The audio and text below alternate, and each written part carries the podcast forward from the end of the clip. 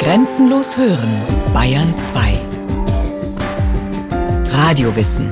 Montag bis Freitag die ganze Welt des Wissens. Kurz nach 9 Uhr und 15 Uhr.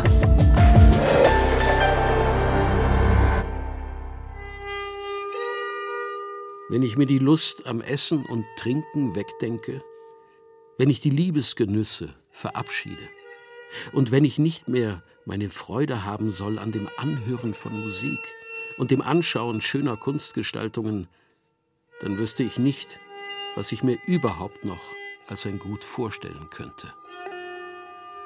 So schreibt der antike Philosoph Epikur in seiner Schrift über das Endziel des guten Lebens.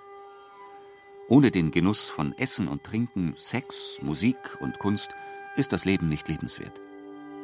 In einem Brief an seinen Freund Menoikeus fasst er dies unter dem Leitbegriff zusammen, der seitdem mit dem Namen Epikur verknüpft ist. Anfang und Ende des glückseligen Lebens ist die Lust. Sie ist unser erstes angeborenes Gut. Sie ist unser Ausgangspunkt für alles Wählen und Meiden und unsere Richtschnur für die Beurteilung jeglichen Gutes. Die Lust ist also das oberste Prinzip und der zentrale Maßstab eines guten Lebens. Je mehr Lust wir empfinden, desto besser geht es uns. Dies bedeutet, dass alle anderen Werte sich der Lust unterordnen müssen, auch die moralischen. Wegen der Lust werden auch die Tugenden gewählt, und nicht um ihrer selbst willen, so wie auch die Heilkunst wegen der Gesundheit gewählt wird. Tugenden sind also kein Selbstzweck, sondern nur als Mittel zum Lustgewinn wertvoll. Damit dies unmissverständlich klar wird, formuliert Epikur an anderer Stelle besonders drastisch Ich spucke auf das Edle, wenn es keine Lust hervorbringt, und ich spucke auf alle, die es verständnislos bewundern. Es ist klar, dass solche Worte nicht nur Beifall hervorrufen. Kein Wunder also, dass Epikur schon immer eher ein berüchtigter als ein berühmter Philosoph war.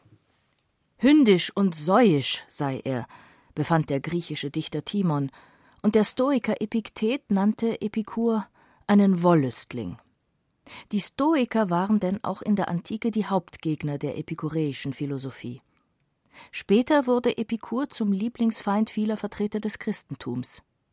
Insgesamt, so schreibt der Epikur-Forscher Malte Hossenfelder, ergibt sich vor allem in Altertum und Mittelalter das Bild eines groben, ungebildeten Klotzes, der an keine Götter glaubt und sich wie ein Schwein ausschließlich an Animalischem ergötzt. Es gab und gibt jedoch auch andere Stimmen. Gottfried Wilhelm Leibniz etwa, seinerseits sicher kein Lüstling, berief sich auf Epikur. Ebenso Arthur Schopenhauer und Friedrich Nietzsche.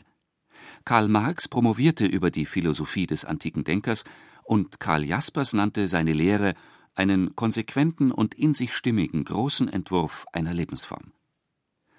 Tatsächlich entpuppt sich Epikurs Philosophie bei näherem Hinsehen als ein ethischer Leitfaden, der zwar durchaus sinnliche Genüsse erlaubt und befürwortet, aber dennoch keineswegs animalisch oder gar schweinisch ist, sondern durchaus Sinn ergibt, auch und gerade heute.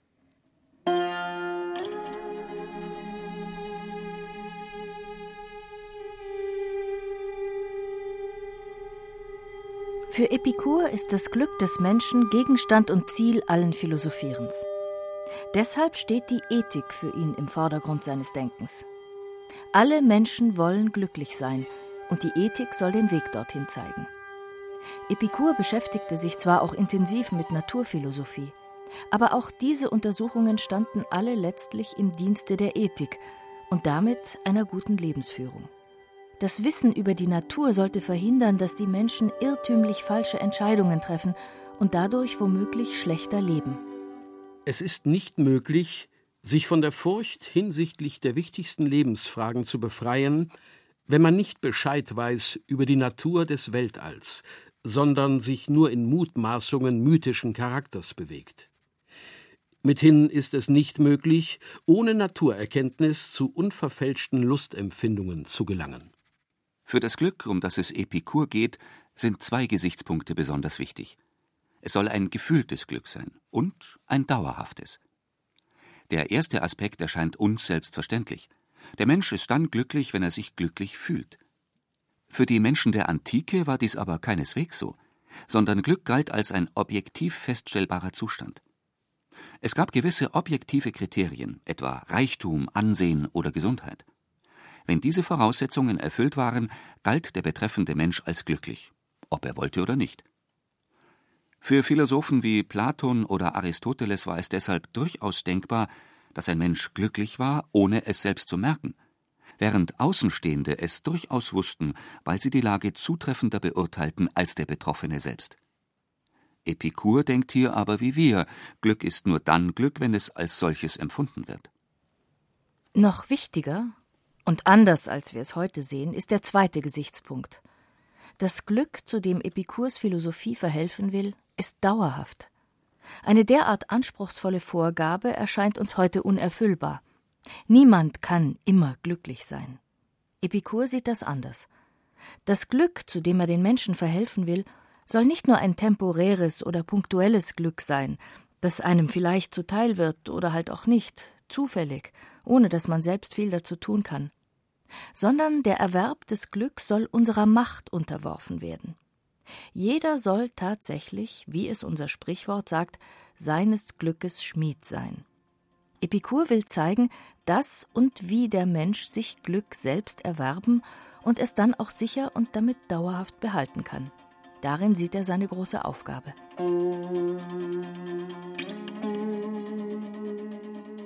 Epikur, um das Jahr 341 vor Christus auf der Insel Samos geboren, philosophierte mit geradezu missionarischem Eifer. Schon als 20-Jähriger gründete er eine eigene Schule, um seine revolutionären Gedanken weiterzugeben. Im Alter von 35 Jahren ging er nach Athen.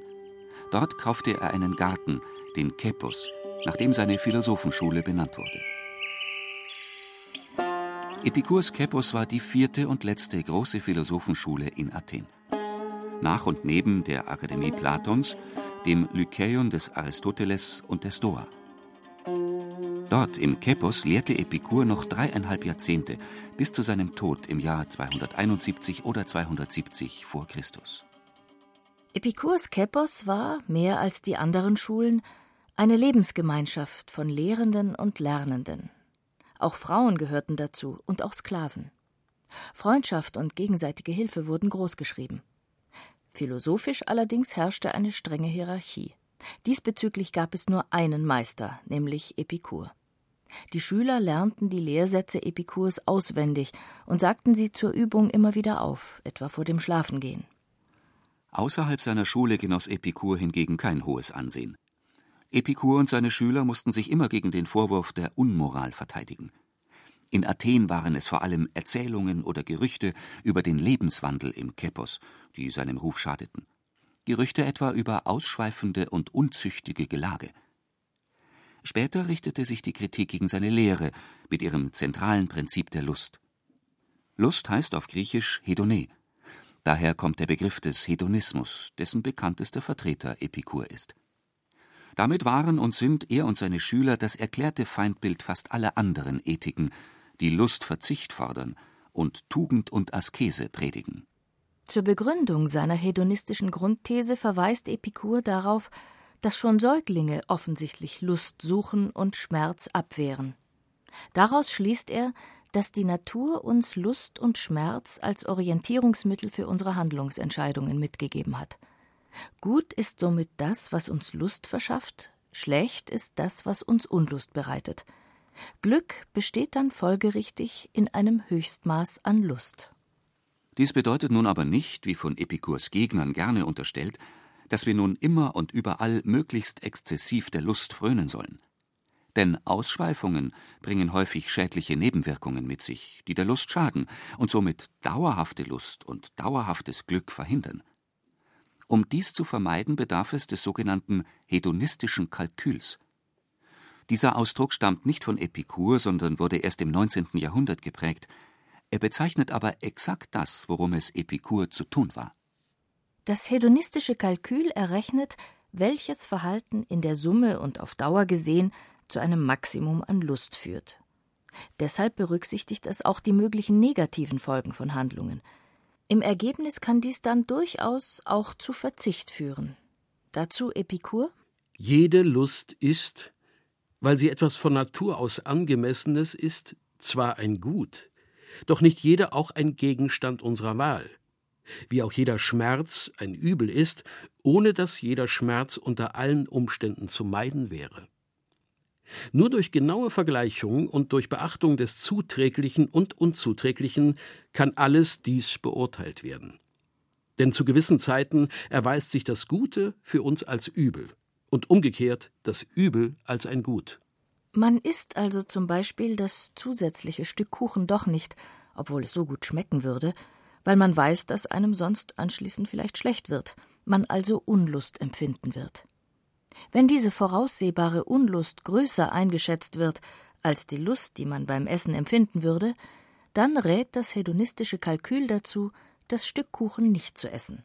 Denn in der Gesamtrechnung von Lust und Unlust ergebe sich sonst ein Minus. Das hedonistische Kalkül führt also zu einem eher unerwarteten Ergebnis. Lust, Maximierung und Optimierung heißt für Epikur nicht, jede Lust immer und überall so weit wie möglich nach oben zu treiben. Ein solches Verhalten wäre nach Epikur kurzsichtig und eher kontraproduktiv. Das hedonistische Kalkül empfiehlt stattdessen einen vernünftigen Umgang mit der Lust, damit unterm Strich das bestmögliche Ergebnis herauskommt.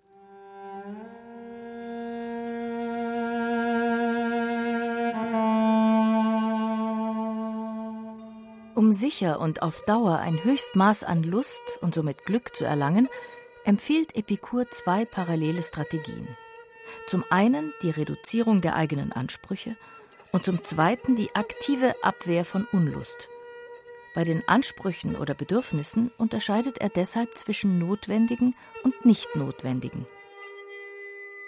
Alle Begierden, die, wenn sie nicht befriedigt werden, keinen Schmerz verursachen, gehören nicht zu den notwendigen, sondern lassen sich leicht abstellen. Nur die notwendigen Bedürfnisse müssen also befriedigt werden. Die nicht notwendigen soll und kann man sich abgewöhnen. Bei sorgfältiger Prüfung nun zeigt sich, dass nur fünf Bedürfnisse wirklich befriedigt werden müssen, nämlich die nach Nahrung, Kleidung und Wohnung, sowie nach Freunden und nach Philosophie. Nur dies sind Dinge, die der Mensch nach Epikur unbedingt braucht. Bei Nahrung, Kleidung und Wohnung leuchtet dies sofort ein. Hier handelt es sich um menschliche Grundbedürfnisse, deren Nichterfüllung große Unlust mit sich brächte. Freunde nun benötigt man vor allem als Helfer in der Not. Und die Philosophie schließlich ist erforderlich, um einzusehen, dass der Mensch sonst nichts braucht. Das ist ihr Beitrag zum Glück. Ein zusätzlicher Vorteil dieser geringen Zahl von notwendigen Bedürfnissen ist, dass die Mittel zu ihrer Befriedigung im Normalfall vergleichsweise leicht zu beschaffen sind. Einfache Nahrung, einfache Kleidung, eine bescheidene Wohnung. Die anderen, nicht notwendigen Bedürfnisse hingegen sind schwerer zu befriedigen, etwa das Bedürfnis nach gutem Essen oder schöner Kleidung oder einem großen Haushalt oder ständigen Feiern und Festen. Dazu ist mehr Aufwand erforderlich. Trotzdem kann man auch diesen Bedürfnissen nachgehen und durchaus versuchen, sie ebenfalls zu befriedigen, wenn die Gelegenheit dazu da ist und keine schweren Nachteile damit verbunden sind. Epikur zeigt dies am Beispiel des Sexualtriebs. Ich erfahre von dir, dass die Erregung des Fleisches dich im Übermaß zum geschlechtlichen Verkehr drängt. Nun, wenn du weder Gesetze brichst, noch die guten Sitten verletzt, noch einem deiner Nächsten Schaden zufügst, noch dein eigenes Fleisch aufreibst, noch die notwendigen Dinge vergeudest, dann geh ruhig so, wie du willst, deiner Neigung nach. Diese Fülle von Vorbedingungen klingt so, als wolle Epikur uns letztlich doch die Freude an der Sexualität nehmen. Aber es handelt sich um Gesichtspunkte, die wir ohnehin normalerweise beachten, ohne groß darüber nachdenken zu müssen. Wer will schon anderen oder sich selbst schaden durch das, was er oder sie tut? Epikur bringt hier nur zum Ausdruck, dass auch pralle sinnliche Vergnügungen bei vernünftiger Handhabung durchaus erlaubt sind und glücklich machen können. Sie sind aber nicht notwendig. Man kann auch darauf verzichten, ohne deshalb unglücklich zu werden. Parallel dazu geht es in der zweiten Strategie darum, Unlust zu vermeiden oder zu bekämpfen. Unlust wird, so Epikur, vor allem durch Schmerzen oder durch Angst hervorgerufen. Gegen Schmerzen empfiehlt Epikur drei konkrete Gegenmittel. Zum einen die Aufrechnung des Schmerzes gegen künftige Lust, etwa bei einer Operation. Wir stellen uns vor, wie viel künftige Lust wir gewinnen, wenn wir den aktuellen Schmerz, den der Eingriff verursacht, auf uns nehmen. Die zweite konkrete Gegenmaßnahme gegen Unlust durch Schmerzen besteht in der Kompensation des Schmerzes durch Lust, etwa durch Musik hören, um Schmerzen zu übertönen oder zu verdrängen. Wenn auch dies nicht mehr hilft, hat Epikur noch einen letzten Trost. Der lautet Entweder die Zeit oder das Leid ist klein. Gemeint ist, dass ein heftiger Schmerz meistens nur kurz dauert und gegebenenfalls rasch zum Tod führt, während chronische Schmerzen mäßiger sind und durch Lustempfindungen gemildert oder kompensiert werden können. Dies ist gewissermaßen die Ultima Ratio dieser Strategie der Schmerzbekämpfung das Bewusstsein der Begrenztheit von Zeit oder Leid. Damals war es wohl tatsächlich so, dass schwere Krankheiten oder Verletzungen schnell zum Tod führten. Heute erweist uns diesbezüglich die moderne Medizintechnik einen guten, manchmal aber auch zweischneidigen Dienst. Sie kann das Leben verlängern, damit aber in manchen Fällen auch den Schmerz und das Leid. Der zweite große Hinderungsgrund für Lust ist die Angst des Menschen. Auch sie muss also bekämpft werden, wenn man glücklich werden will. Hier vor allem zeigt sich die Bedeutung der Naturphilosophie für die Ethik Epikurs. Die beiden größten dieser Ängste nämlich, so Epikur, sind die vor dem Zorn der Götter und die Angst vor dem Tod. Im ersten Fall, der Angst vor dem Zorn der Götter, dient die Naturphilosophie dazu, Aberglauben zu entkräften. Epikur zeigt, dass die Natur Gesetzmäßigkeiten gehorcht und nicht göttlicher Willkür. Solche Angst vor den Göttern kennen wir heute nicht mehr. Dennoch trifft die Grundüberlegung Epikurs nach wie vor zu.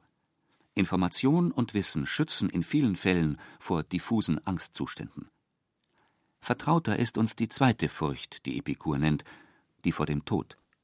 Um sie zu überwinden, argumentiert er so: Maßgeblich für unser Glück oder Unglück sind unsere Empfindungen. Die aber hören mit dem Tod auf. Wenn wir tot sind, haben wir keine Empfindungen mehr, weil die Seele beim Tod in ihre einzelnen Atome zerfällt. Also berührt uns der Tod eigentlich gar nicht. Das schaurigste der Übel, der Tod, geht uns nichts an. Denn solange wir sind, ist der Tod nicht da. Wenn aber der Tod da ist, dann sind wir nicht mehr. Prägnant zusammengefasst sind Epikurs Ratschläge zur Reduzierung unserer Ansprüche und zur Bekämpfung von Ängsten in dem sogenannten Tetrapharmakos, dem vierfachen Heilmittel. Dies war der wichtigste der Lehrsätze, welche die Schüler Epikurs auswendig lernen mussten. Er lautete: Vor Gott braucht man sich nicht zu fürchten. Dem Tod soll man nicht mit argwöhnischer Angst gegenüberstehen. Das Gute ist leicht zu beschaffen, das Schlimme jedoch leicht zu ertragen.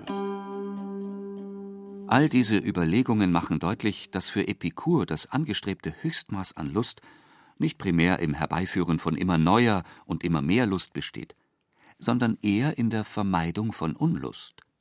Wenn wir also die Lust als das Endziel hinstellen, so meinen wir damit nicht die Lüste der Schlemmer und solche, die in nichts als dem Genusse selbst bestehen, wie manche Unkundige und manche Gegner oder auch absichtlich Missverstehende meinen, sondern das Freisein von körperlichem Schmerz und von Störung der Seelenruhe.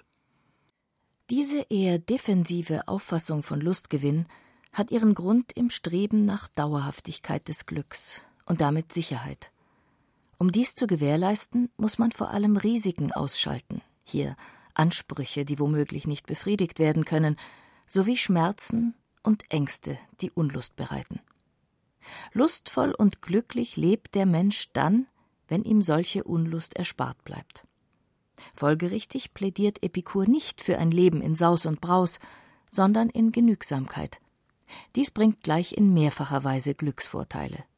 Die Gewöhnung an eine einfache und nicht kostspielige Lebensweise ist uns nicht nur die Bürgschaft für volle Gesundheit, sondern sie macht den Menschen auch unverdrossen zur Erfüllung der notwendigen Anforderungen des Lebens, erhöht seine frohe Laune, wenn er ab und zu einmal auch einer Einladung zu kostbarerer Bewirtung folgt, und macht uns furchtlos gegen die Launen des Schicksals. Eine einfache und genügsame Lebensweise ist also gesund, hält uns aktiv, stärkt uns für eventuelle schwere Zeiten und sensibilisiert uns für Genüsse ohne uns innerlich davon abhängig zu machen. Damit ist klar, dass das Glück für Epikur nicht in einem überschäumenden Gefühl von Lust besteht, sondern in einem ruhigen, ungestörten Wohlbefinden. Epikur nennt es Windstille der Seele, griechisch Ataraxia. Haben wir es aber einmal dahin geschafft, dann glätten sich die Wogen. Es legt sich jeder Seelensturm, denn der Mensch braucht sich dann nicht mehr umzusehen nach etwas, was ihm noch mangelt, braucht nicht mehr zu suchen nach etwas anderem, das dem Wohlbefinden seiner Seele und seines Körpers dienen könnte.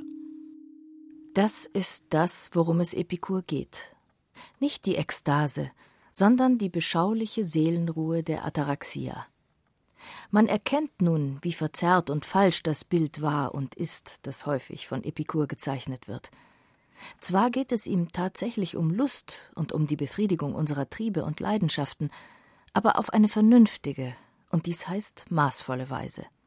Epikur versucht, den richtigen Umgang mit Lust und Schmerz zu finden. Dieses stille Glück, das von dem der Stoiker gar nicht so verschieden ist, kann auch für uns heute durchaus noch erstrebenswert sein. Epikurs Denken enthält noch einen weiteren Hinweis für uns. Er plädiert dafür, die eigenen Wünsche den Verhältnissen anzupassen und gegebenenfalls herunterzuschrauben. Dies ist sein Weg, um eine Deckungsgleichheit zwischen Wünschen und Wirklichkeit herzustellen und auf diese Weise ein glückliches Leben zu ermöglichen. Wir bevorzugen heute eher den umgekehrten Weg. Wir versuchen nicht, unsere Wünsche den Verhältnissen anzupassen, sondern umgekehrt die äußeren Verhältnisse unseren Wünschen, etwa durch eine immer exzessivere Ausbeutung der Natur. Dabei wird uns allmählich bewusst, dass wir an Grenzen stoßen, wenn wir sie nicht schon überschritten haben. Vielleicht können wir auch hier von Epikur lernen.